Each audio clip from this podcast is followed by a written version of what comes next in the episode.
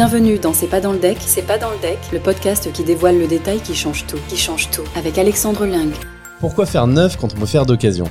En France, on s'équipe encore à 90% en neuf. Et chaque année, un habitant produit en moyenne 36 kg de déchets mobiliers et électroniques.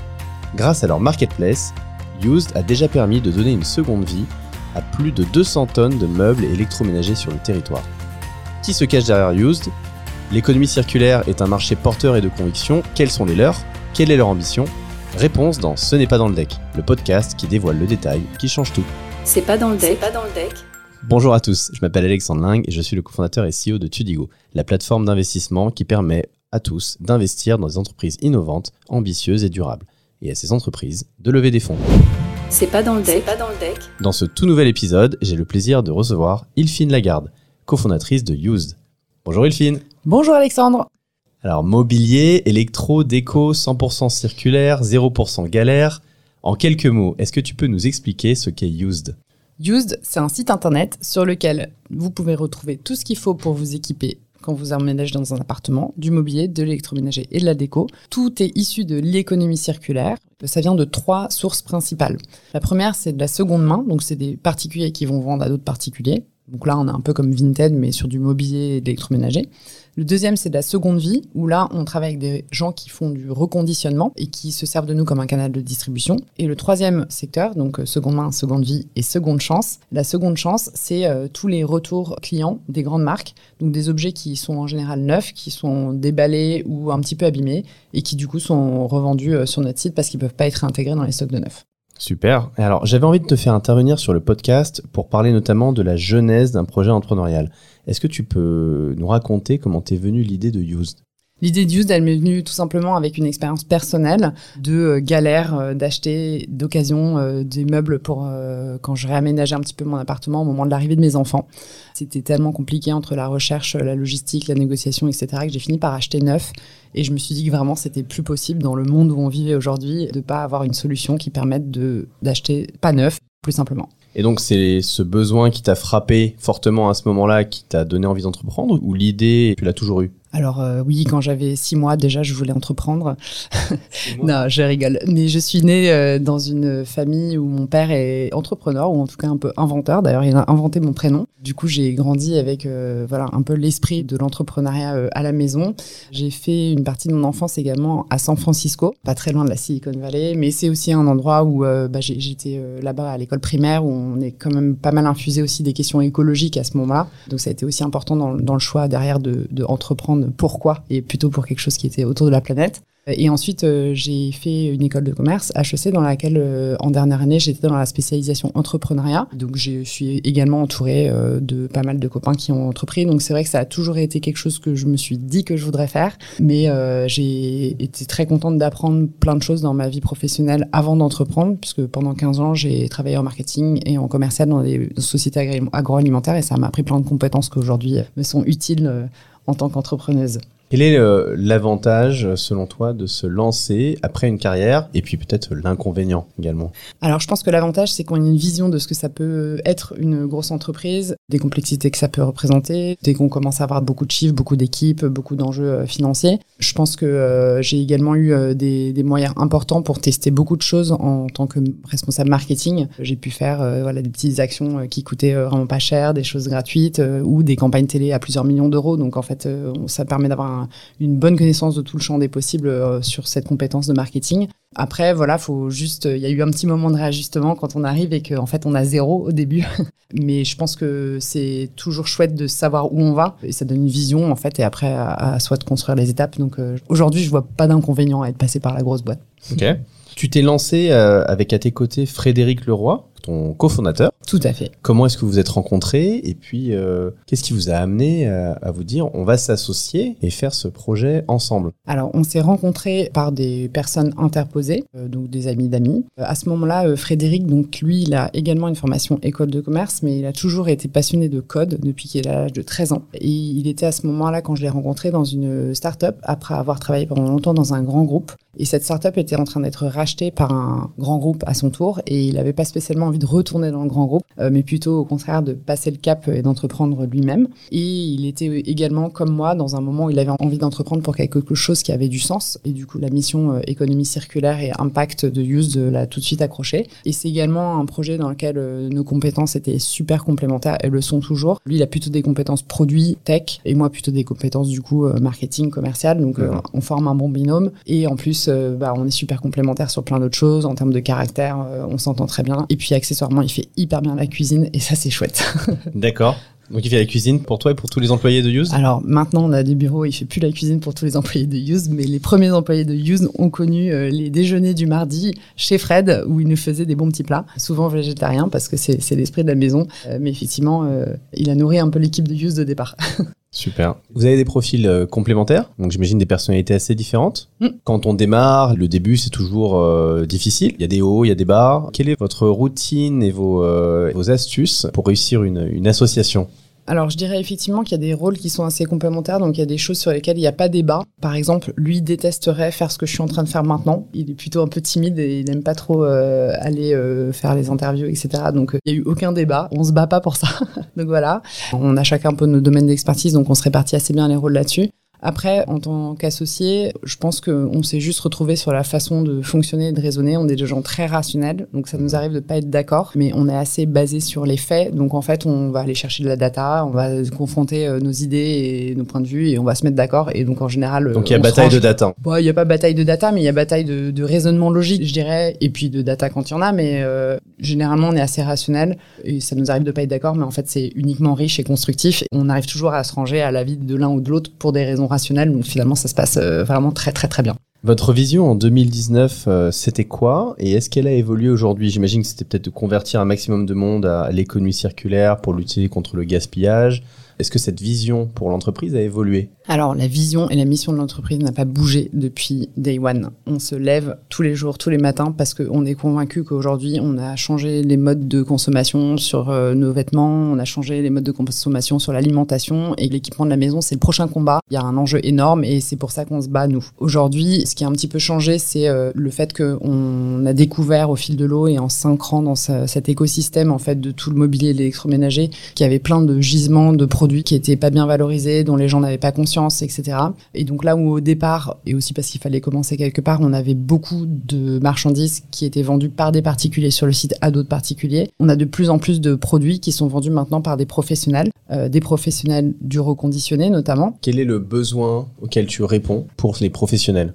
Aujourd'hui, on a trois segments d'offres sur le site. On a la seconde main qui est vendue par des particuliers, donc c'est des gens qui déménagent, qui ont des objets à vendre. Et le principal avantage qu'on va avoir pour eux, c'est que c'est gratuit de mettre en vente. Et après, on va euh, leur proposer un petit algorithme de prix qui va fixer leur prix de façon euh, euh, dynamique et leur permettre d'éviter les négociations un peu pénibles. Alors, comment vous fixez les prix? Dans les grands principes Parce que j'imagine que c'est des formules très compliquées. Alors, c'est le vendeur qui fixe son prix. Il est libre de le fixer. En revanche, sur tous les sites, on te demande un prix et ensuite l'acheteur va venir le négocier. Nous, sur notre site, le vendeur va fixer un prix haut un prix bas et un temps qui est là pour vendre. Et en fait, on va partir de son prix haut et au fur et à mesure qu'on approche de sa deadline, donc de ton déménagement par exemple, on va brader ton prix pour toi. C'est ce que tu aurais fait de toute façon. L'idée en face, euh, donc il y a tout un petit algorithme qui baisse le prix de façon intelligente en fonction de pas mal de paramètres. En face, on a des acheteurs qui vont liker les annonces, donc ils vont mettre un petit cœur et on va leur euh, pousser une notification quand le prix a baissé. On va leur dire le prix a baissé, mais attention, un peu comme sur les sites comme Booking, vous êtes 12 euh, à regarder ce canapé en même temps, donc ne tardez pas trop. C'est un principe qui se fait sur les marchés agricoles et notamment les marchés aux fleurs en Hollande mmh.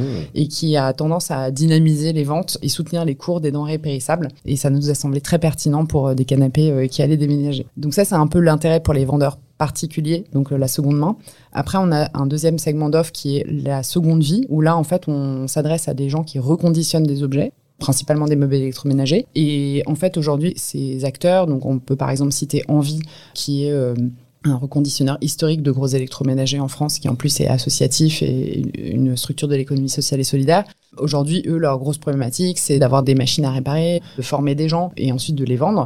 Aujourd'hui, nous, on leur apporte un canal de distribution qui est hyper pertinent parce que c'est des gens qui sont en train d'emménager, qui sont sensibles à l'écologie, qui viennent sur notre site. Et en plus, ils sont également intéressés de s'appuyer sur notre système de logistique qui est adapté à des produits qui sont comme les leurs, pas emballés, pas sur palette, qui peuvent pas forcément traverser toute la France parce que eux, ils ont pas envie que leurs appareils partent à l'autre bout de la France, etc. Donc, euh, du coup, on a, a une vraie spécificité en tant que canal de distribution de l'économie circulaire qui colle bien avec ces reconditionneurs. Oui, parce que vous avez dû développer tout un système pour permettre euh, à des particuliers de très facilement de vendre les produits et euh, avec des avec des niveaux d'emballage euh, complètement divers, j'imagine. Oui, c'est une vraie expertise de savoir livrer des produits entre particuliers.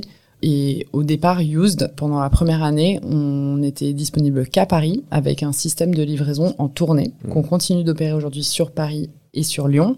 Maintenant, Used est bien sûr disponible partout en France. Je pourrais t'expliquer comment, mais on s'est associé à Cocoli notamment pour faire en sorte que soit livrable partout en France sur le site. Mais sur Paris et Lyon, on a un mode de distribution qui est hyper spécifique. Sur Paris, on va avoir six camions qui tournent par semaine, qui euh, vont euh, récupérer des objets qui ont été vendus par des vendeurs particuliers ou des vendeurs pros, et qui vont être livrés ensuite à des acheteurs. Tout ça en tournée. Ça nous permet d'économiser 36% de kilomètres en moins parcourus, et à peu près euh, 22% d'émissions de CO2 en moins aussi le fait de fonctionner en tournée. Et en plus d'avoir des prix accessibles, des créneaux hyper précis. Et du coup, moi, à titre perso, j'avais passé un diplôme de logistique qui nous permet de cette façon-là, euh, donc en direct avec des déménageurs. Et ça nous permet aussi d'avoir une qualité de service qui est assez incroyable parce qu'on travaille toujours avec des gens qu'on connaît et du Mhm. coup, on a, on a vraiment euh, la livraison used sur le site qui est un, un niveau de service qui est très inégalé euh, sur le segment de, des marketplaces en ligne. Et donc, de ce que je comprends, au début, tu avais une offre et puis des clients qui étaient beaucoup sur Paris et sur Lyon, dans des grandes villes. Ouais. Et puis est venu le, le besoin d'étendre sur toute la France. Et donc Alors là, vous ça s'est fait d'abord sur Paris, ensuite on s'est associé à Cocolip qui nous a rendu du coup euh, tout de suite dispo euh, partout en France et ensuite Lyon on l'a ouvert dans un deuxième temps. L'idée c'est plus d'ouvrir les villes petit à petit quand on commence à avoir un volume d'offres et euh, d'acheteurs qui est suffisant et qui justifie qu'on ait une densité suffisamment importante pour faire des tournées. Moi, si je suis à Bordeaux, Ouais. aujourd'hui, je peux acheter la machine à laver de quelqu'un qui est à Paris. Tu peux acheter ce que tu veux, ça va passer par Cocoli du coup puisque tu n'es pas dans une zone used. Après, euh, concrètement, nous, on va t'encourager à acheter près de chez toi parce qu'on va très percuter le prix de la livraison Cocoli. Et donc, si tu habites à Bordeaux et que tu achètes un lave-linge qui est à Marseille, le prix de la livraison va être un peu prohibitif, mais c'est un peu exprès parce qu'en fait, on n'a pas spécialement envie que tu achètes un lave-linge à Marseille alors qu'il y en a probablement un à Bordeaux juste à côté de chez toi. Bon, bah écoute, on, a hâte que tout mais tu peux. Un autre sujet qui m'a marqué euh, en échangeant avec toi et qui va intéresser nos auditeurs, c'est la manière dont vous avez réussi à vous faire connaître du grand public. Est-ce que tu peux nous en parler davantage? Ouais, je peux t'en parler davantage. Il y a eu notamment des coûts marketing comme euh, investir les, des lieux qui se vidaient, Ouais. comme l'hôpital Saint-Vincent-de-Paul ou En le fait, le... tout le sujet de la marketplace, c'est d'avoir des choses à vendre. Et quand on démarre, bah, personne ne nous connaît, donc personne vient nous mettre des choses en vente sur, sur notre site. Et du coup, les deux premières choses qu'on a faites, tout mi-2020 pour se connaître, c'est qu'on a vidé euh, les grands voisins. Les grands voisins, c'est un tiers-lieu qui était euh, dans l'ancien hôpital Saint-Vincent-de-Paul, dans le 14e à Paris. C'est là où je suis née, pour la petite ane- anecdote, puisque c'était une Ah. maternité et euh, qui vidait en fait tout son mobilier. C'est le genre d'endroit qui en temps normal aurait fait une immense braderie pour tout vendre parce que c'était un lieu euh, très sympathique où les gens venaient passer le week-end, boire un verre, etc. Sauf que là, on était en plein confinement, donc il n'y avait pas le droit de faire des regroupements. Et du coup, on a été leur proposer de mettre tout leur mobilier qu'ils avaient à vendre parce qu'ils vidaient le, lieu euh, pour euh, sur le site. Et euh, simplement en échange de ça, de mettre un petit post sur Instagram qui avait euh, 100 000 abonnés pour leur dire tout notre mobilier en vente sur ce site. Ça, c'était la première chose qu'on a faite en septembre 2020. Et ensuite, on a fait la même chose, le même type d'opération avec les locaux de The Family, qui était rue du Petit Musc, qui avait euh, du mobilier absolument magnifique. Et du coup, qu'on a mis en vente sur le site et qui nous a fait connaître aussi auprès de la communauté de The Family. Ok. Et autre coup de marketing, je crois, qui a fait le buzz ensuite sur les réseaux, c'est une vidéo de toi à la sortie du métro. Tu nous racontes? Ouais, effectivement, il y a quasiment 50 millions de personnes qui nous ont vus, qui m'ont vu en train de porter un sèche-linge. Je le dis tout de suite, c'est un vrai sèche-linge. C'est celui de mon associé. Il pèse 45 kilos. Euh, mais par contre, je l'ai porté euh, que sur quelques marches. En fait, euh, l'année dernière, on a fait une campagne de pub dans le métro en septembre-octobre l'année dernière, euh, 2022. Pour amplifier cette campagne dans le métro, on a voulu faire une petite opération en digital où notamment on s'est associé à un super compte qui s'appelle Les gens dans le métro, qui est un, un monsieur qui met des vidéos un peu marrantes de trucs qui se passent dans le métro qu'on lui envoie d'ailleurs. Et du coup, on a fait une opération euh, sponsorisée avec lui. Donc, pour quelques centaines d'euros, on avait euh, négocié de, de faire un petit jeu concours. On mettait une, une vidéo de nous euh, en train de faire un truc qui pouvait bien s'ancrer dans son feed. Il y avait 150 euros de bon d'achat ou 100 euros de bon d'achat à gagner sur Used à l'occasion de la campagne dans le métro. Et le truc est parti complètement en buzz. La vidéo sur Instagram a fait 20 millions de vues et je crois que je suis devenue un mème parce que j'étais sur Snapchat, sur Reddit, sur TikTok, sur euh, voilà. C'est comme ça que tu vas te retrouver sur le site euh, Vie de merde, du coup? Et c'est comme ça que je me suis retrouvée sur le de vie de merde où ils m'ont invité pour parler effectivement de, cette euh, petite mésaventure parce qu'en fait, euh, le, le, sujet, c'est que j'ai fait 50 millions de vues avec cette vidéo, mais que ce jour-là, j'avais oublié de porter mon pull avec écrit used. Donc, on a transformé bien sûr partiellement le buzz en bise, mais pas autant que si j'avais eu un gros logo tatoué sur le front. Donc communication impactante, drôle, sans se prendre la tête. C'est un peu ça l'idée, quoi. Ouais. Pas faire la morale aux gens. Voilà. On fait mm. tout ça pas juste parce qu'on trouve ça marrant et impactant. La vraie raison, c'est que je pense qu'on met dans son entreprise un peu ce qu'on est en termes de tempérament. on est des gens quand même assez euh, tournés vers, euh, vers l'action, la bonne humeur. Et en fait, on est convaincu que c'est pas en faisant peur aux gens, en leur disant on va tous crever, qu'on va les mettre en action pour euh, acheter des meubles et des électroménagers neufs. Pas neufs, pardon. Donc l'objectif, c'est vraiment d'avoir une communication qui est plutôt rigolote, qui donne envie de s'y mettre plutôt que, que de faire peur aux gens. Aujourd'hui, vos concurrents, du coup, c'est qui? C'est Le Bon Coin, Ikea, Back Market ou c'est même des Cdiscount euh? On est un petit peu tout ça en fait. Nous, notre concurrent, c'est Ikea. On veut que les gens ils arrêtent d'aller dépenser euh, les minimum 3500 euros qu'ils dépensent quand ils emménagent dans un studio euh, chez Ikea parce que c'est simple. Et puis en une journée, j'ai tout. On veut leur dire en fait, venez sur notre site. Là, tout ce que vous allez trouver en l'achetant, vous êtes en train de prolonger la vie d'un objet qui existe déjà. Mais c'est pas que de la seconde main comme ça pourrait être sur Le Bon Coin. Pourquoi? Parce que on est convaincu qu'en fait, il y a des étapes pour euh, passer à une vie euh, zéro déchet et qu'il y a des catégories de produits sur le mobilier, l'électroménager qui sont passés direct à la seconde main, c'est beaucoup. Par exemple, sur l'électroménager, les gens sont rassurés de racheter un appareil qui est reconditionné et qui va être garanti deux ans, ce qui n'est pas le cas quand vous achetez un particulier. Si vous achetez un matelas de seconde main, il y a pas mal de gens à qui ça fait un peu peur pour des histoires d'hygiène, etc. En revanche, un matelas qui est soit reconditionné par notre partenaire euh, Ecomatelas, complètement euh, cliné, etc. Soit un matelas en fait qui est tout neuf, qui a été livré chez un client, qui finalement a refusé la livraison et l'emballage est déchiré, mais en fait le truc a jamais servi. Bah, c'est des bonnes façons aussi pour nous de prolonger la durée de vie d'objets qui sont déjà là, sans euh, aller euh, direct sur quelque chose d'un peu euh, parfois extrême sur certaines catégories. Est-ce que tu vois une des trois offres qui prend le dessus aujourd'hui, ne serait-ce qu'en termes de demande? Ouais, alors la demande sur tout ce qui est le reconditionné, donc seconde vie et seconde chance, est effectivement très forte. Ça, on l'explique par plus plusieurs choses. Déjà, euh, globalement, les annonces sont plus qualitatives. C'est des professionnels, donc c'est quand même des gens qui savent euh, faire une photo, euh, faire un descriptif produit qui est plus important. Il y a ce côté rassurant dont je viens de parler, le côté mmh. garantie, l'hygiène, etc. Et en ce qui concerne Seconde Chance, on est carrément sur une offre qui est souvent exclusive, en fait, que vous ne trouvez que sur le site Used. et du coup, forcément, bah, il y, a une demande qui est importante pour ces produits-là. Et c'est vrai que c'est vraiment des bons plans. Quoi. Parce que c'est des produits neufs. Voilà, c'est du neuf avec défaut. C'est un peu les fruits et légumes moches, mais version canapé et frigo. Ok. Si tu regardes en arrière, quelles ont été les principales difficultés auxquelles vous avez dû faire face et, euh, dans le même temps tes plus grandes euh, satisfactions, vos plus grandes victoires? Le moment le plus dur, c'est quand au début on faisait les livraisons avec mon associé, nous, en louant une camionnette et que je me suis retrouvée en bas de la rue à devoir livrer un canapé convertible qui devait peser genre 80 kilos sur des petits escaliers dans une petite maison de ville à Montreuil, je crois. Et donc la machine, elle avait de 45 kilos dans le métro, c'était rien. C'était rien. Non, et, du coup là, heureusement, il y a un passant qui est passé dans la rue, qui m'a vu et qui a dit, vous voulez un petit peu d'aide, mademoiselle? Et Je lui ai dit, c'est madame, mais d'accord. et voilà. Mais non, ça, ça c'est une difficulté un petit peu anecdotique, euh, mais effectivement, on a commencé vraiment à par faire les choses nous-mêmes pour comprendre comment les choses fonctionnaient, et je pense que c'est comme ça que le, le système logistique a mis au point, il, est vraiment robuste aujourd'hui. La vraie difficulté sur une marketplace, comme toutes les marketplaces, c'est de faire grossir l'offre et la demande en même temps. Et sur notre euh, sujet, euh, la question de l'offre est celle qui est la plus compliquée. Et du coup, euh, c'est vrai qu'une des grandes satisfactions aujourd'hui, c'est d'avoir réussi à convaincre et à embarquer avec nous des, partenaires vendeurs qui sont bah, déjà des gens qu'on admire pour leurs valeurs et pour ce qu'ils font. Enfin, c'est des boîtes qui, quand même insère des gens professionnellement en faisant de l'écologie et avec des, des, gens super et tout ça. Donc on est, on est vraiment hyper content de travailler avec des gens comme ça. C'est aussi d'un point de vue business la seconde vie, la seconde chance, euh, les segments qui vont faire que euh, aujourd'hui on a un positionnement qui est unique sur le marché, qui nous permet également d'avoir une offre qui est demandée, euh, qui est plus rentable, etc. Quel est votre plus gros challenge aujourd'hui? Aujourd'hui, le plus gros challenge, et c'est la raison de la levée de fonds, c'est d'aller accélérer l'acquisition d'offres euh, l'objectif, c'est d'aller en avoir plus et d'avoir plus d'objets euh, chouettes à vendre. Et on a des super, super pistes pour le faire. En dehors des informations qui sont déjà dans le deck, quelles sont euh, les autres bonnes raisons d'investir dans Use? La première, c'est si vous voulez agir pour un, monde un peu plus circulaire et on dit le monde de la maison qui tourne rond. voilà, on, sait aujourd'hui qu'il faut que l'épargne aille vers des projets qui vont vers un, mode de consommation plus durable. la deuxième raison, on est un projet qui est unique en son genre. On n'est pas un bon coin bis, sinon on aurait arrêté tout de suite. Euh, nous, notre objectif, c'est vraiment d'aller euh, créer une alternative à Ikea et on a de l'ambition. On est sur un projet également qui est un peu quand même dérisqué. Ça fait trois ans qu'on maîtrise le produit, on maîtrise les opérations, on maîtrise le service client.